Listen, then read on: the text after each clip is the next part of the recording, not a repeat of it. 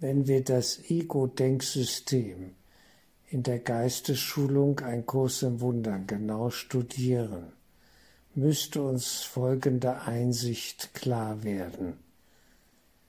Der Ego-Geist, der Geist der Trennung und Spaltung, legt uns alle rein, die ganze Menschheit, die scheinbar Guten und die scheinbar Bösen, es spielt überhaupt keine Rolle. Alle werden reingelegt. Was bedeutet das? Wenn Menschen ja, sich für Opfer halten, sind sie genauso reingelegt worden vom Ego, als wenn sie sich für Täter halten und schuldig fühlen. Das Opfer fühlt sich unschuldig, aber es kann nicht handeln. Es ist ohne Macht.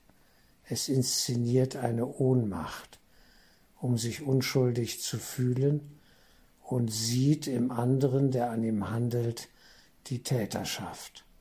Es ist die projizierte Täterschaft, die eigene. Und das ist das Ego-Spiel. Es spielt mit diesen beiden Seiten in uns, mit dem Täter selbst und mit dem Opfer selbst. Es ist ein falsches Selbst, das aus dem falschen Selbst, dem sogenannten Ego, hervorkommt. Verlieren tun immer beide Seiten. Wenn uns das bewusst wird, können wir leichter mit diesem dualistischen Wahnsinnsspiel aufhören. Noch einmal nehmen wir das Bild von zwei Kampfhähnen, die sich gegenüberstehen, in dem Sinne zwei Menschen. Zu jedem Kampfhahn sagt das Ego und deutet dabei auf den anderen Kampfhahn, er will dich umbringen, er will dich umbringen. Das sagt es aber zu jedem. Und damit sind die beiden schon, wenn sie das glauben, ja in mörderischer Schuld miteinander verbunden und haben beide verloren. Sie spielen mit. Denken wir an diesen seltsamen Satz aus den 1970er Jahren. Stell dir vor, es ist Krieg und keiner geht hin. Ein absurder Satz und doch ein wahrer Satz. Er hatte eine gewisse Absurdität, dass man sagen konnte, na das, das macht doch keiner.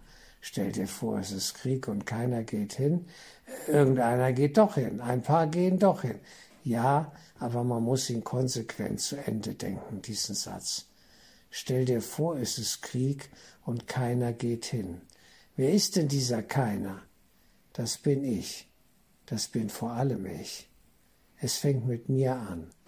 Und wenn ich es bin und wenn ich als erster nicht hingehe, ist das die Chance für alle anderen, für alle scheinbar anderen, eben auch nicht hinzugehen. Und das Spiel ist beendet.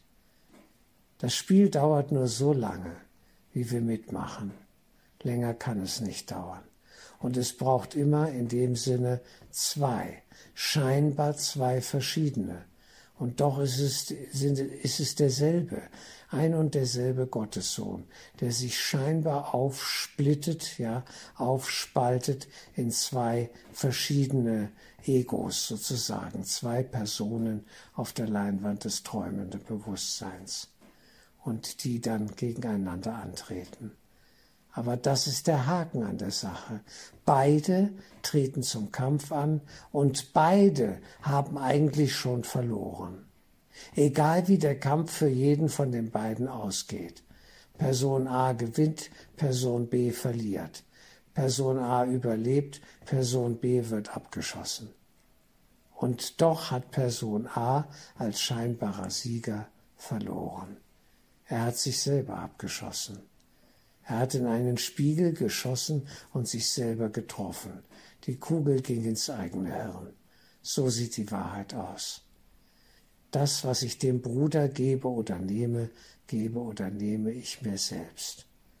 Wir sind immer die Verlierer, wenn wir bei diesem Spiel mitmachen. Da gibt es auch nur Verlierer. Und diese Perversität wird eben leider von den meisten Menschen überhaupt nicht auch nur annähernd durchschaut, dass wir, wenn wir auf dem auf der Schiene des Ego-Denksystems operieren, nur Verlierer sein können.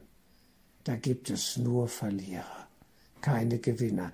Der Gewinner ist in gewisser Weise das Ego, das von unserer Lebenskraft lebt und auf unserer Festplatte sein Spielchen abspult, sozusagen. Es lebt von uns, dieses virale Denksystem der Trennung, der Spaltung, des Todes. Aber wir haben es ablaufen lassen. Wir haben mitgemacht. Und da liegt unsere Macht, zu sagen, ich gehe nicht mehr hin, ich mache nicht mehr mit, ich lasse mich nicht mehr für dumm verkaufen.